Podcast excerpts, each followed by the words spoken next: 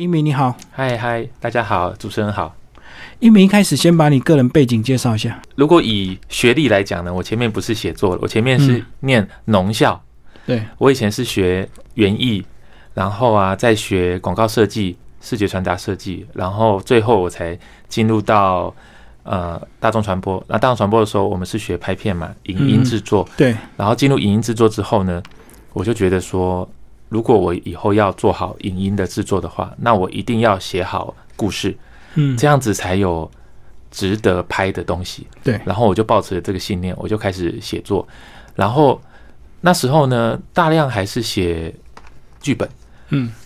然后但是因为你写剧本之前，你还是要发展一个故事，你才会把它改成剧本。对所以我那时候就开始学习，诶，大量的开始先写写前面那个模型。后来我才知道，原来那个东西叫小说。嗯嗯，然后我就把这个东西呢，一直钻研钻研，然后一直到我在二零一零年的时候，就下定决心说，哎，我给自己一段时间，认真的来写小说，然后写剧本。然后那时候我就看到九哥有征文嘛，嗯嗯，就是而且那时候就是知道是四万字的时候，其实我觉得哇，这个篇幅坦白讲啊有点多，就是你要写好四万字不是很容易。然后我就学习摸索，然后知道自己该怎么进行，然后一直不断的修正，然后一直到后来，诶，终于有机会可以写出一个还不错的四万字的作品，嗯然后还有机会获奖，然后有可以机会可以发表这样。你都自学吗？还是有去上过一些文学营啊什么的？哇，其实我当初在学写作的时候，我不知道有有有有文学营可以上，所以我没有上到文学营。所以我后来我觉得啦，我现在回想那个往事，我会觉得如果你喜欢写作，然后可以去上文学营的话，会对你蛮有帮助的。因为我当初是不知道有文学营的，因为我不是一个，我当初去做这件事情的时候，是以它要发展成剧本的这个角度去进行书写的。嗯所以我不知道在前面还有很多的学习的管道，所以我们那时候变成说，我的学习管道变成一直看电影，嗯，然后我就到处去买 DVD，然后回家的时候，然后看电影，然后停下来做笔记啊，然后嗯做分析，然后思考等等的，然后让自己那个编故事的时候有东西可以进行。然后至于文笔的话，就是我一开始写作的时候，我去参加比赛，也常常被那个评审说：“诶，你的文笔不是很好。嗯那我是可以理解评审为什么会这么说，因为我当时的当时的写作的那个思考面全部都放在如何写故事，所以我的那个文笔就没有很好。然后后来慢慢的经过蛮长时间的摸索，现在就是我觉得还有写到一定的水准，这样。嗯，就是注重大的故事架构，没有注重到细节，也对不对？嗯。写作技巧的部分，应该是说，如果我们用那个尺规的角度去想的话，假设我们这边是 story 是故事型的剧剧情型的一个描述，然后另外一边就是一种文字型的文艺型的这种描述的时候，这时候呢，我们用这个尺规去看，因为他为什么会这么说，就是因为假设我们就一千字好了，你把一千字拿来描述故事，嗯那你在描述这个人的心境跟这些文艺上的描述，他就会没有变成没有篇幅了。就是说，你把字数全部用在讲故事这件事情，那你就会减少描述这件事情。然后那时候我就说，哎、那我就做一个取舍好了。后来我就给我自己一个方向，那我就抓。我后来又发现，我大概抓到七八分，嗯，就是说，哎、故事大概有七八分的推进，然后大概只有两三分的文字的，嗯，要怎么讲，就是比较文艺型的描描写书写这样子。文学性的就对，对，然后后来我就用这个规则，也不能算规则吧，就是给我自己的一个方向，因为我觉得这样子的写的东西，它还是有比较多的剧情。嗯，然后我觉得短篇小说或是比较短篇幅，可能连一两千字或是什么诶八千字的以内的故事，它也许可以很强调的是一种情境或是一种氛围，可是像这种四万字的故事，它就是很需要一个。我我会常常因为我们有在写剧本，所以我们常常想说，电影剧本或是这种超比较长的篇幅的，它很像是注意力的大赛，嗯。注意力大赛，就是你如何让人一翻开的时候，至少你能够翻个第一页，想看第二页，然后呢，慢慢的、慢慢的就看完了一本书。对，因为就像电影嘛，电影的话就是局就对。了，对你就是、嗯。你看电影的话，你可能看前面一两分钟，你就要很想要看接下来的十分钟，十分钟看完你很想看中间，那中间看完了想要看到结尾，慢慢的你就被引导着，你就完成了九十分钟的阅读，嗯。或是说被引导着你就完成了一本书的阅读。我后来发现，这不是一件很容易的事。就是一开始我小看了这件事情，后来我发现它是它是我追寻的目标，就是我的后来现在的我写作，我就不会说，哎呀，我的文笔不好，我会我不会把这个当做是一个缺陷，我会说我的故事引导性很强，那是我的优点，我就好好的发展我的优点，因为应该是很少有作者可以两边都要。我觉得，就以我这十年的写作的角度来讲的话，我就会很希望我好好的发展剧情，把剧情写得很动人，对，然后篇幅起伏，然后又让人很想要看下去，然后它的整体的营造氛围、节奏，它会让人一一趴一趴一趴的把它读完。那我觉得，那对我来讲就是一个最好的、嗯，最好的追寻的目标，可以这么说。所以那个技巧不知不觉就会进步，就对了，真的，并没有刻意去练习或刻意去学习，其实就是经验这样累积啊。这中间过程说，我还有做过很多的学习，但是那个学习比较不像是我们一般说，哎、我们就去呃练习写的那种学习，因为以我以我写作想要追寻的方向，比较像是好好的看一个角色他的各种的情绪的展现，对不对？嗯然后呢，因为他他要是要看这种情绪的展现，所以你就必须要把一个在故事里面真实不存在的人类，把它写的很像真实的存在。嗯嗯，然后这个它它它让你看起来，它越有真实的感觉的话，你阅读起来，你就会仿佛就是仿佛我们会说脑中电影嘛，你就看到一个角色，他原本是虚构的，可是你看着他读完这篇东西，或是看完这个影片之后，你脑袋里面就会建构起完整的这个人的形象，嗯，然后你就会说，诶，这个人是真实的存在过的感觉。对，所以为了做到这件事情，我是做很多的很奇妙的练习，我可以跟主持人分享，就是我跑去麦当劳。观察吗，看我们我们是做一个叫做什么？我会把它叫做人物的写生，嗯不是不是用笔来画一个人嘛，对不对？我们是你就看一个人，然后观察，诶，这桌人跟另外一桌人他们的聊天的行为的时候，他说的话，他做的事情，然后他的情绪的反应，就说，诶，有时候会遇到冲突嘛，那冲突的时候，这个人的情绪的反应是怎么样？然后你你就比如说我是开个 Word 档嘛，我就肯定开一个 Word 档，然后就诶，刚刚隔壁桌发生了什么事，我就把它记录下来。嗯然后呢，他的情绪反应是什么，说的话是什么，然后最后他怎么解决这件事情，还是没有解决，他就走了。我就会做一些记录，简单的记录，然后我慢慢的就会收集一些角色，或是说，比方说像我今天坐火车来台北，我在火车的月台上，我就会常常去看那个，因为我们坐，我觉得很有趣，我们坐在月台这边，对不对？等车的时候，你就看到另外一边月台上站着满满的人。然后每一个人，每一个人，每一个人，然后你就会坐在那边观察，说，诶，想象说，诶，这个人会发生什么故事？这个人会发生什么故事？他跟他的行为是什么？他他跟他这么亲密，他是情侣吗？嗯，还是其实是爸爸对女儿呢？就是你会对这个角色会有很多的想象，然后我就是一直在发展这个想象，对，然后把这个想象发展的很齐全之后，他就慢慢会生出故事，然后这样子生出的这个故事或角色，它就会很立体，嗯。你就觉得他好像是一个真的、真实存在的，在你家，在也许是你搞不好你看了小说之后，你就会觉得说，诶，我认识的某某人，他也是这样。嗯，但其实我也没看过那个人嘛，就变成说你描写的这个人的情境啊，这个人的行为，很像一个真实存在过的人。那我觉得这就是一个艺术上的表现，嗯。就好像我们看电影，有时候你看到一个角色，那个角色，你生你生活中根本不可能遇到一个那个电影里面的的，比方说 战争片啊，或者说什么恐怖片，你真的不会遇到这种人嘛？但是你看到那个人之后，你还是可以，他给你一个投射，你就觉得他好像你你身边遇到的某某人。对对，他其实就像这样子，你就是做很多人物的练习。我做很多人物练习，让我可以很轻松的，我不能讲轻松啦，就是比较快进入到这个角色的情境里面。嗯，然后文笔的话，我是我现在是这么觉得，因为我每年都写蛮多字的，所以你慢慢的在做这些练习之后，你慢慢发展出一套可以用比较少的文字，然后去传达那个心境的感觉的写法。那个就是一个因为因为 A 所以 B 的方法，我没有说诶，因为我想要文艺，然后要在文艺的这个范围里面找到很大的故事性。我觉得那个是会变成另外一个模样。对那我现在追求的模样是这样子，那我就好好在这边把它写好，所以大概是这样子。嗯。可你刚刚讲你在练习的过程，你怎么去辨别你的这个对他观察的这个正确性或者是真伪，还是那不是重要的？哦，这很有趣，对，我觉得应该是像主持人讲，就是我们看一个角色，就像我看新闻啊，嗯我看新闻的时候，常常会有一个感觉，就是其实我也不能判别那个新闻到底是真的假的。对啊，我我为什么说呢？是因为我做了很大量的简报，就是嗯 cutting paper，、就是我之前在那个麦当劳，我 我为什么说一直说麦当劳，是因为我们家那边的这个便利呃素食商店，他那时候会堆一叠的，到晚上可能十点的时候就会有一叠的报纸，嗯就是一整天那个各位各位那个使用素食店的人，他们可能自己带一份报纸来，看完之后呢，他们就顺手就丢在那里，顺手就丢在那里嗯，看完就没有价值。对，因为 newspaper 就是这样嘛，嗯对不对？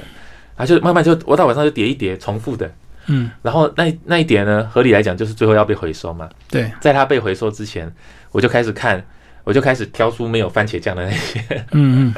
然后开始翻翻翻，然后就开始做简报，然后慢慢的我就会收集。然后我后来就发现一件很有趣的事，就是有这么多的报纸，然后有发生过这么多的故事，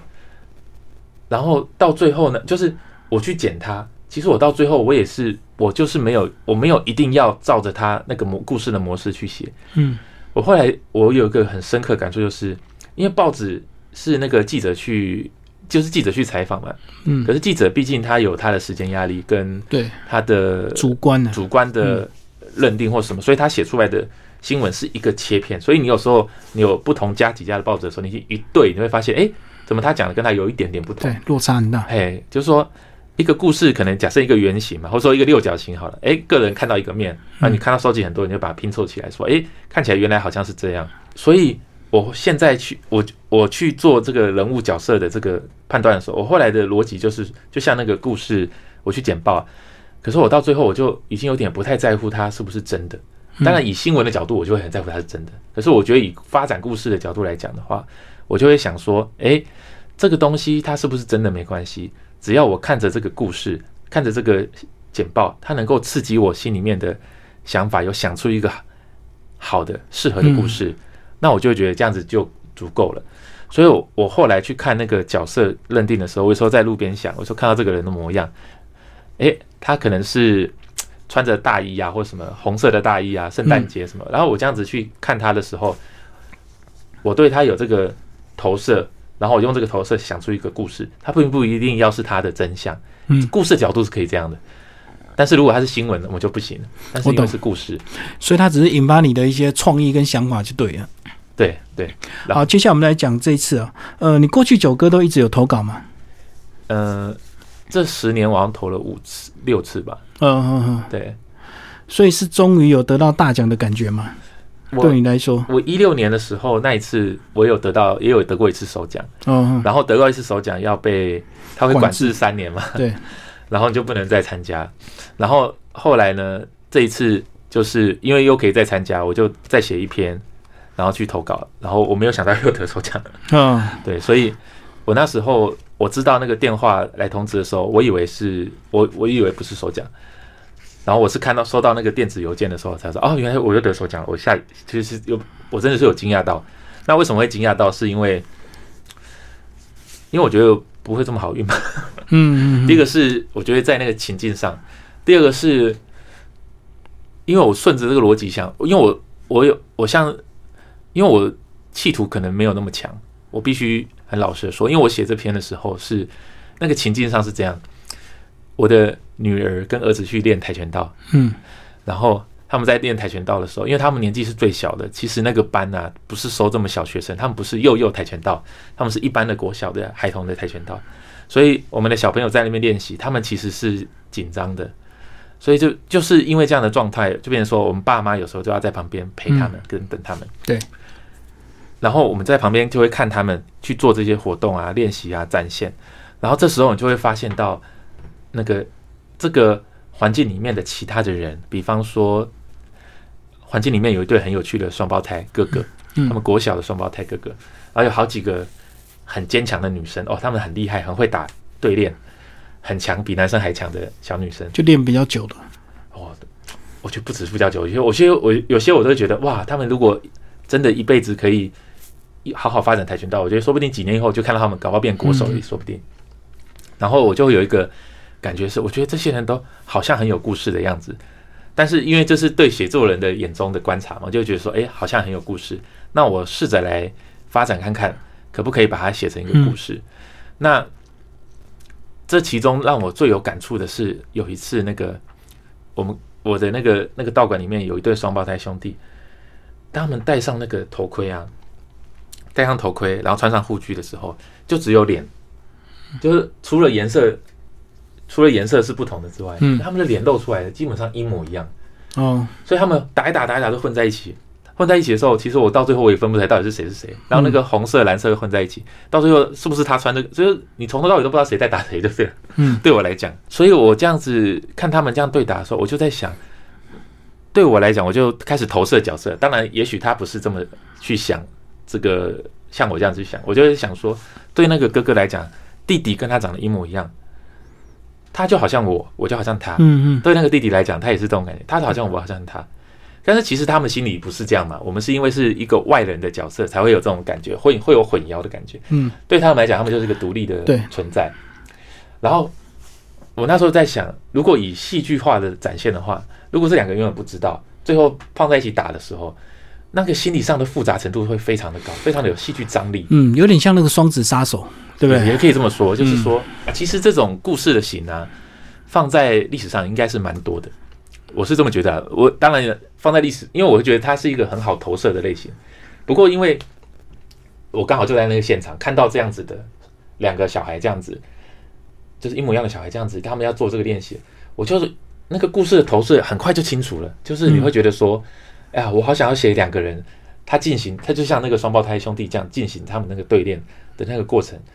然后后来会写那个女生，是因为我觉得双双胞胎两个男生好像还是太强悍了一点，嗯嗯，就觉得他们好像还是太，就是如果小男生的话，所以他们真的打的时候，那个心里面没有我想那么复杂，嗯，不会想那么多。对我就在想，后来我就观察那个现场的女生，有几个女生，她们让我觉得很温柔、很秀气，可是她们打起来很厉害，然后就在想，那我就把这个角色跟这个双胞胎的状态连接在一起，融合在一起，融合在一起，然后。这样子的话，它应该就可以发展出一个 比较符合我想象中的那个小说的模样。我就用这个模样去发展一个最基本的形，然后再用这个最基本的形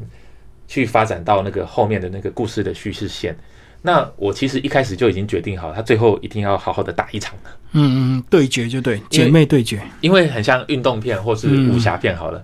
或者是说我们看什么星际大战啊，或什么，其实你看到最后大概四分之三的时候，其实他就在进行一场大战，Big War，就是可以这么说，就大家进行一场那个角色之间的那个大战。当然，在这个在叙事的流线上，到这个时候开始进行一场大战的话，大家注意力会完全投进去，这是没错。再就是说，对那个角色来讲，他发展到这时候，他的心里面已经。经历了前面这么多的事，他就需要一个发泄的一个，可以这么说了，就是说到这里时候，他就是要啊，呃，那个发泄的那个心理。所以我后面那是免不了运动片的话，基本上那个型大概都长得很像，嗯。但是最后就变成说，运动片虽然长那么像，但是它还是可以写出一点点不一样。对。然后我这次写这个的时候啊，我心里就在想，如果是以前的我写这个，我可能没有办法在这时候表达的。像这本，我觉得完整，这么完整，对，真的会有这种感觉。这个是跟我的写作技能有关，因为我现在已经认真写十年之后，我觉得我现在在掌握这个结构这个技能上，应该算是比较好。再就是说，其实后面那个打斗啊，我是用武侠片的逻辑在写的，嗯，就是用武侠的，用武侠的那个技能的那个写作的方法，在写那个跆拳道的的踢啊打，他们两个人换位置啊，然后还有他们的心里面上的。这些变化，所以，所以我常常在想，就是说，如果是以前的我还没有办法这么掌握好这个技能的时候，后面这个篇幅可能它就不会长得这么有运动片的样子，那么精彩，就对，对，它不会有那个运动片的那种那种运动的那个那个张力，嗯，就画面画面感，对，它会被我写的很比较稳，比较缓跟稳。然后，可是我觉得它既然是运动片的话，就是它是一个运动故事的话，你就是要看到那个运动的感觉。所以我后来我就把它完全的，我就很投入很多精神在那个写那个最后一章的部分。对，可是前面还是铺了一些这个单亲教养的一些问题啊，包括这个父母亲离异的一个问题，然后两个不同的命运这样子最后交错在一起。这个应该也可以说是一个返回来的设定啊，就是说我们已经决定说这个角色他到最后一定要进行一场，他的心里面上很对他自己来讲是一个很挣扎的，嗯，很挣扎的一个战斗。我们讲虽然说这个小说到发展到后面的时候是他在进行跟台上另外一个人在对打，对不对？对，其实在这个角色的建构上，这时候他也在进行一场他心里面上的对打，可以这么说。自我成长。对，就是对于观众来讲，或是对于读者来讲，我们看到他正在场上打，那个是个外显的。然后另外一个内显的，就是说内在的，就是说他自己也在这个过程里，他必须要跨出一个很勇敢的一步。然后这个东西，这个这个东西是已经先建立好的。嗯，那因为因应双胞胎的关系，我我一直在想，那个双胞胎要怎样的分开，它才会比较好看。然后单纯的被带走的话，又觉得好像少了一点什么，所以我就我就稍微我就把它写开了，我就写说，那个妈妈可能她心理上还是不太想要让小孩子有，我知道有这种家庭，就是爸爸被就是双亲其中有一个带走小孩子，他们可能这辈子他们可能一直要到成年他们才会见到面。对，对，这个是我，就是你去看很多社会观察，或者说，哎，你去问很多那个家庭可能有离异的那个家人，他们可能很久很久他们才能见到一次面，甚至有那种一分开都见不到面的。我收集到一些简报都是，或是说，或是说，台湾曾经有一些是美国人来收养台湾的孩子，就他们一离、他们一离开之后，他们是 baby 的时候过去的，他们一离开之后，他们就再次回来的时候，就是在找家人嘛。嗯，那个心境上就是很很很难言喻的这种心情。对，然后因为我有已经先建立好这个这个背景了，所以我就觉得对这个这故事里面的这个两个角色来讲，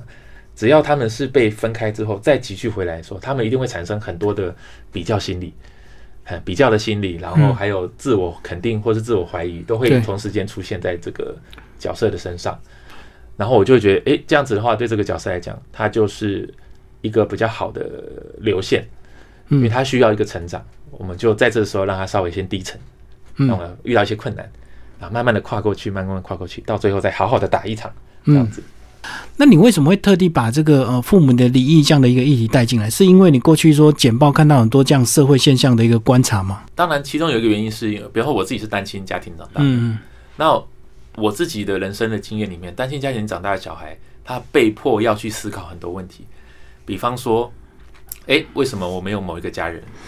然后呢，为什么？比方说，诶，你的那个亲戚朋友或者什么，有时候他们会会，或者说朋友会对你有一些错误的认知，没错，对方，然后因为我们是单亲嘛，嗯单亲的话，诶，别人会有一些错错误的投射。那当然，别人也是可能有时候也是没有恶意的，嗯因为他就是一个刻板印象，单亲的小孩可能比较坏，比较怎样，比较怎样，嗯比较怎样，他是一个刻板印象。那事实上呢，我们就是要看这个小孩他接受的爱全不全嘛。他接受的爱很全的时候，他其实他就并不会像外界不会偏差。对，不会嗯被、被不会像投射的那样。然后，因为我是单亲长大的，所以我就会，其实我有时候在书写这种题目的时候，我就会比较想要来去写这样子的角色。当然，那肯定也是有一部分是我的自我的投射吧。然后你就会觉得说，诶，看到一个这样子的角色，慢慢的这样走过来，走过来，走过来，走过来，他们克服了每一个每一个阶段的困难，然后在每个阶段里面得到成长。这样子其实对于一个书写者来讲的话，我自己也会觉得，诶，我好像也有获得一些在故事里面的成长。嗯我自己是觉得，一个角色，一个作者，不敢讲每个人，我讲我只讲我，就是说我常常在写作的过程里面，感觉到自己的每一次都在这个角色里面获得了成长。然后，因为我如果我感觉不到那个获得成长的话，读者也没有办法感觉到，嗯。所以我一定要自己也有这个感觉，这样子。不过里面最重要当然是这个呃教练的一个角色，对不对？嗯嗯，你在里面写的这个有点这个亦师亦友，或者是亦师亦父这样的一个情节，这样。对。嗯，对。从小在跆拳道馆长大的一个小孩子，其实这个是我综合蛮多的，综合蛮多的道馆的印象。比方说，哎、我我讲一个我小时候道馆的经验好了。我十几岁的时候，我在桃园读书的时候，我也去参加那个国术社，结果那个国术社他要我们去打那个散打比赛，嗯然后我就还真的去报名了，然后我们就戴上那个头盔啊，然后我们去练习那个那些打斗的技巧啊什么。然后这个让我这件事情让我产生了很大的经验值，就怎么说，就是关于打斗这件事情的经验值，就是一个人放在那个场上的时候，你会有很多的思考跟回应。哇，真的会你在那里的时候，你在想我干嘛站在这里？因为如果在街头打架，你可能不会想那么多。坦白说。因为你戴上那个护盔在那边，他给你读秒三二一，然后你们才开始，然后你就是你的脑袋里会有很多明明在出拳，但是你脑袋里在想别的事情。嗯嗯。好，这是一个，就是它会让你一直有这个画面会一直跑出来，很奇妙，我不知道为什么。我这个这我真的不知道为什么，可能这个是我的记忆模式吧。好，然后回到那前面的问题是说，就是那个教练跟那个台上，我在因为我我是。九二一的时候是十八岁，对于我这一辈来讲，我刚好是我们那个青春跨成人的这个过程里，你经历过那个九二一这件事情，你就会有很多很强烈的记忆记在脑袋里。然后我记得我印象很深刻，是九二一过后，好像有很多的道馆，嗯，好像是跆拳道还是我有点忘记，但是个印象，就是他们有些道馆就开始收那个学生。让那个用跆拳或是用运动的方法转移他们的悲伤，就对。对，让他们的悲伤，让他们的，甚至说，我甚至觉得那个就是等于根本就是再造父母。我看到我都超感动的，我都觉得说，一个人怎么会有这种心去这样对待一个他人的孩子？那些教练我都觉得那个不是教练，那个爸爸，第二个爸爸，第三个，第二第二个妈妈这样。然后我看到这些事情的时候，我都我都觉得太感动了，太感人了。然后你就一开始就觉得说，哎，这件事情多吗？比如说，我不是写他几乎被拖在那个道馆里，对对，这样事情多嘛？后来我发现，哎，其实没有我想象中那么少。嗯，就是你去搜寻一些资料，你会发现，哎，第一个是我们看九二一那时候的记忆，就是他可能带那个很小的孩子，那个很小孩子就从两三岁就开始练那个跆拳道，一直练到当过国手，你看那是多长的一段时间。嗯嗯。然后或者是说，不只是跆拳，你会发现这世界上很多什么泰拳啊、拳击啊，很多很多的孩子他。会去投入这个很小，他他还是很小时候他就待在道馆里，嗯嗯，所以他耳濡目染，他很快就，当然这还要有天分的，因为我觉得运动运动不是耳濡目染就可以，他还是有还是有点天分，对，嗯，他的天分也很好，他在那个环境里，他就很快的他的那个技术性啊，他的心理面上很快就会比其他同年龄的孩子还要强。后来我就发现这件事情是可以建立的，我就这样子写，因为我后来看那个评审，他们就说，哎，这件事情有可能吗？但我我可以理解啊，就是说一开始。我一开始这样设定的时候，我也是觉得有点怀疑。可是后来我发现，就连我们那个道馆，它其实也是，我觉得它也是差不多这样。那个道馆也会收那个很小的小小孩，就是国小，可能特殊状况了，或者是一些清寒家庭。那其实，嗯，一般也是呃培养他们一些技能。增加他们的自信心，那另外也是一些社会公益啊，因为有时候他们这种孩子，如果你没有被道馆吸收的话，可能在外面他就变成小流氓 或小混混，对。如果以男生来讲，哦，这我觉得嗯，机会蛮高的。那在道馆他又可以有正当的一个发泄空间嘛？对，嗯，而且我自己在道馆里的这一年多的经验呢，哎，我真的超感谢那些道馆里面的哥哥姐姐，就是哥姐其实也才大，我的儿儿子女儿才可能大。三年好了，他可能还小一、小二，嗯，可是我觉得他们的成熟度，还有他们对待那个每一个，就是因为我们那个弟弟妹妹很小嘛，年纪可能才，呃，那时候去可能才四岁，然后姐姐可能才五岁多，然后弟弟四岁，他们就在那个道馆里面开始这样，哈哈哈，跟在那边踢，就平视对不对？对，平视，然后还有一些基本的踢，然后踢破木板那一种，然后我看他们，我一直印象很深刻，说我小孩踢破木板的时候，我在旁边笑了很久，因为那个画面真的太好笑了，就是说。那个哥哥姐姐们呢？他们对待弟弟妹妹的那种协助、连接，我觉得那个连接感的那个情绪的连接感很强。我甚至觉得，那个如果你们在一个道馆里面一起这样子长大的话，你可能会比班上的同学还要更亲。对，因为它是一个很强的连接关系，很像一个后天的兄弟的那种感觉。嗯嗯。然后我看了这个的时候，其实。我越看，我就是越想这个故事的心。我把这个道馆的见闻，然后想到这个故事的时候，我就有一种越想越感动的感觉，就是觉得说，其实哦，人在这个世界上比较多。我们看那个故事，其实就是看人跟人的互动，嗯嗯，人跟人的那个心境的产生的这个变化。所以，还有包含我们看那个电影，我们看电影的时候，你有时候你你看那个电影里面。你会一直投入的感觉，是因为里面那个角色，他让你投射进去的时候，他被人关爱，你产生的爱；他被人恨，你就很讨厌，就是他那个其实那个情绪是一个互动值。嗯然后写到这个故事里的时候，就变成说，你看着这个女孩，这个主角，她被同学照顾了，对，被同学爱护了，你心里面也会产生一个仿佛是自己也被照顾、看那个连接的感觉。其实我们一个，我们大部分的时候看小说、看戏剧、看剧本，其实就是在看这个连接的感觉强不强。嗯。这个连接的感觉很强，就会把自己投入到这个故事里面。嗯嗯，然后如果那个连接感不强的话，你就会被你就会觉得自己在隔着故事外面。其实这个故事最重要当然是两个姐妹她们相遇之后彼此心灵的那种微妙变化，就是带入一个非常现实的一个问题：为什么父母亲离异，通常小孩子如果两个，一定是一人一个，对不对？对，这个很少人会说，呃，我愿愿意成全，呃，对方的经济条件比较好，就把姐妹或者是、嗯嗯呃兄弟就让对方另外一个一半照顾，有时候还是会有一点负气。再怎么样，嗯我也至少也要抢到一个这样子。那时候我我在设定这个故事的时候，当然了，因为这件事情，因为家庭离异这件事情在台湾也很很普遍很普遍，嗯很普遍。或者是说单亲的，或是什么样的状况，那个是一个坦白讲，现在就是社会常态。嗯。所以你周围就会有很多朋友可以让你观察，然后再来就是说，或者是说我在写这个故事的时候，其实我在想，因为这个东西已经是我们内建的背景了，就是你嗯观察从小到大，你看到很多很多的家庭，其实就是这样，嗯，他已经。我我有时候在想，我就我我们写这种故事的时候，以前我都觉得要填掉，可是我后来发现它不用填掉，不用停掉，是因为你从小就在看这样子的环境里面的人长大，然后你慢慢的，你很快就可以建构起一个这个家庭的这种模样是什么模样。然后我那时候在设定这个故事的时候，我就在想，如果是一个要让角色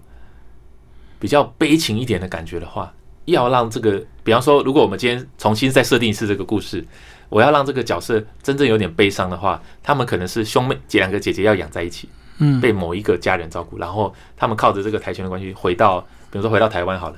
找到另外一个家人，类似这样子的。嗯嗯。可是我觉得那个如果一个故事，它这样子好像又太悲，就是他太情绪太荡，嗯。嗯，然后我觉得在运动片来讲的话，我们说我是会，我就以我个人来讲，我是想要看到一个角色，他虽然历经了重重的心里面的变化，但是还是一个正向的走法，就一个正向的心里面。然后，因为我让他两个这样子一人带一个的话，因为它会产生很大的外貌，对，因为我那时候设定是两个女孩，呃，两个女孩她受到不一样的那个经济条件的养育嘛，对不对？嗯，我懂，一个比较好，一个比较比较好，比较一个比较基坏。层这样。嗯对，，那个这个这个就很会很像有一个很有名的纪录片叫《Seven》，就是那个英国 BBC 拍的，就是每隔七年拍一次的那个纪录片。嗯看他的成长。对你就会看到那个小孩，他一开始诶家庭背景怎么样，然后他他也许他一开始很想要有一个很大的抱负，但是他的家庭背景就不允许他的有这个抱负，到最后他就是一个诶几十年过去，他就是一个平常的平常的人。那这件事情就是你后天给他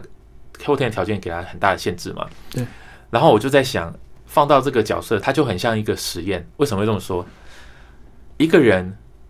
的一辈子其实没有第二次选择的机会。为什么这么说？就是说我这这辈子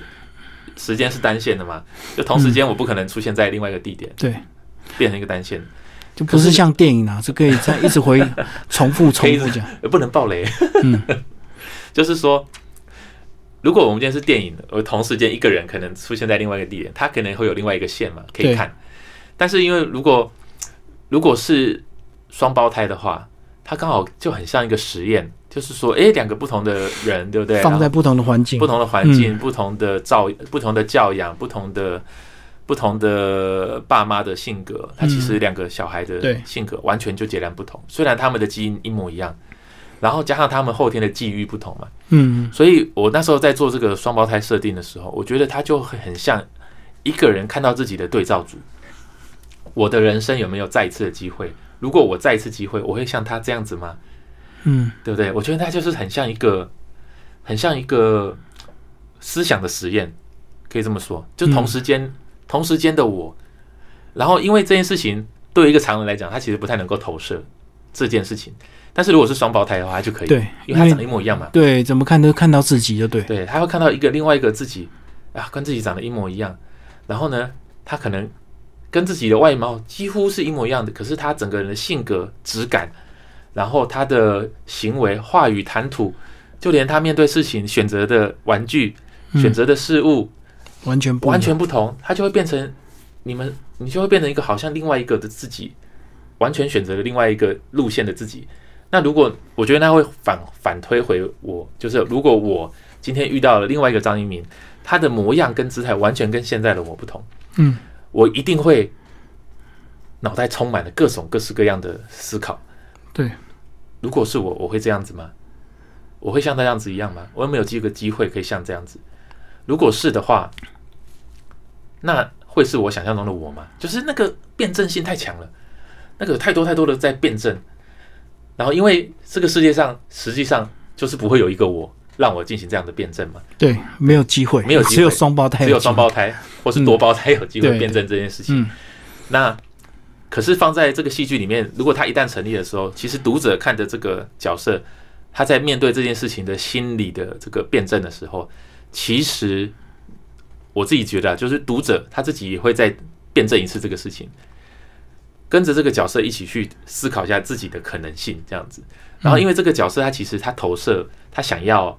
像那个姐姐。哎，我们讲的故事里面，她是姐姐想要像妹妹，就一定会互相羡慕，就对。对，她会互相羡慕。一个人认一个人可能会羡慕另外一个人，另外一种生活了，性格，嗯，觉得她哎这样子很坚强。另外一个人觉得她哎很开朗，她有我没有的东西。对，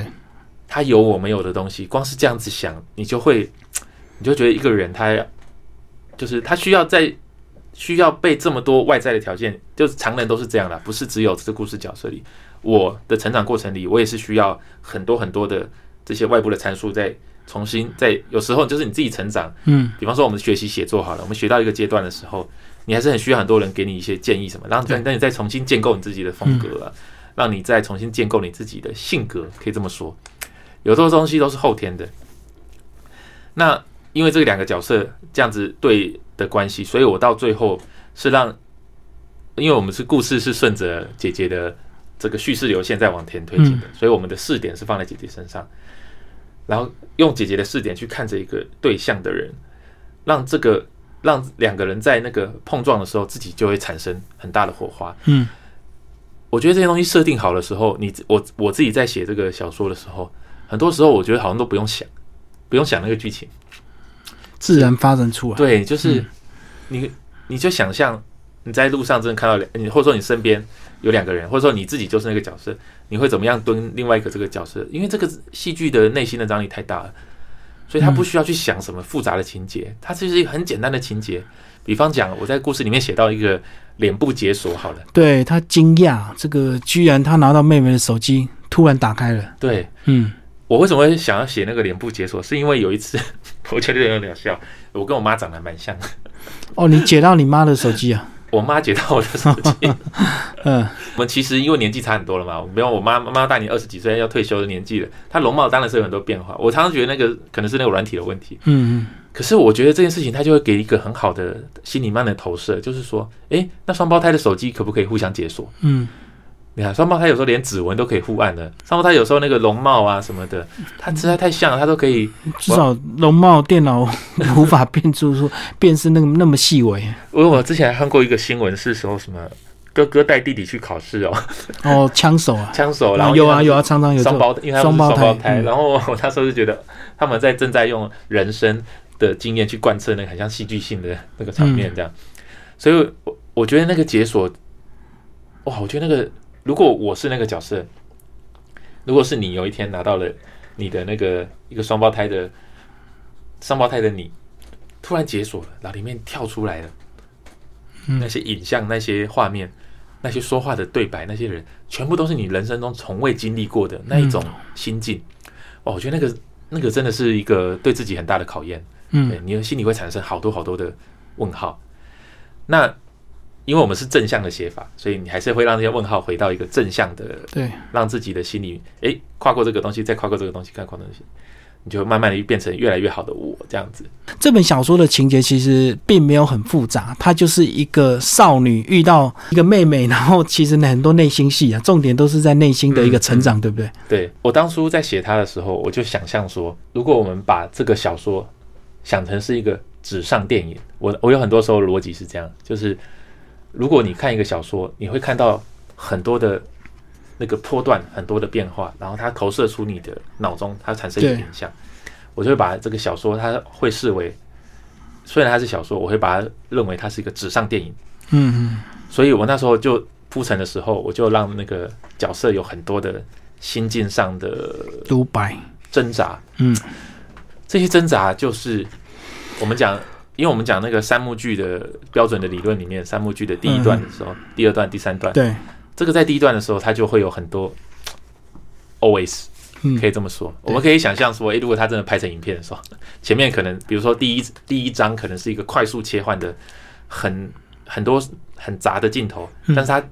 穿插在一起的时候会很好看。然后一个有一个少女的 OS，嗯，然后慢慢的这个 OS 就建立起来，这个少女的人生的还有人生观这样子，然后透过这个少女去建构这个，其实我在这，其实你刚才主持人这个讲的很好，因为。我觉得你有发现到我其实买的这个，就是因为我前面这样子写，其实是因为我们在做这个前面第一章第一章会长这样，其实是在第二章的时候要直接做一个翻转。嗯，因为前面他第一章的时候不是在在建构他自己的自我吗？非常快速的那个交代。嗯，它是一个非常快速的让人进入到那个情境里的一个剪的方法，我们说剪辑的方法。嗯，然后他第二章的时候直接就进入到那个。遇到了妹妹，相遇，对，然后这样子的话，就可以很快的让读者进到这个情境里面。而且我必须说一个我自己写作的时候的观察，因为我写说写小说或是剧本好了，我们会会用你我他这样子来表达，对不对？那写剧本的时候，多半会写出那个人名，比较会有一个第三者的他的感觉。对，然后那个第三者的他的感觉是用来建立一个大局观。我讲剧本的时候会有这种感觉，就是一个大局观。这个剧本就是为什么要建立这个大局观，是因为电影比较像一个蓝图，电影剧本像一个蓝图，所以这个剧本这个文字是为了之后要盖房子用的，所以那个蓝图要很清楚，所以那个大局观要很清楚。可是小说我觉得不同，小说它是一个很直接要进入到这个读者的内心投射，嗯，所以。我一开始在写这个故事的时候，我有测试了一些，比方说我们会用那个 Word，Word 有一个功能叫 Control H，嗯，取代，嗯嗯，然后这时候取代的时候，你就可以那个，比方说你可以把那个女主角的名字直接改，关键字全部取代，全部取代掉。比方说你就把故事里面的你全部改成我好了，然后呢我全部改成改成你好了，或者我全部改成另外一个名字，比方说叫张一鸣好了，张一鸣完全就变成那个主角。所以你这样子看的时候，你会完全产生一种客观的感觉。嗯，可是它不一定是好的，就有时候它在短片的时候是好的，有时候不一，这是个是蛮难说的，就是要看那个片型。可是这篇呢就很适合，完全就是以我的这个出发点在推行这个故事的推进。就是一旦那个我，它让你产生了那个心理上的投射的时候，这个故事就会很快很快的可以进入到那个状况里。今天非常谢谢我们的作者张一鸣为大家介绍他的今年首奖的这本小说《跆拳少女》，然后九歌出版社，谢谢。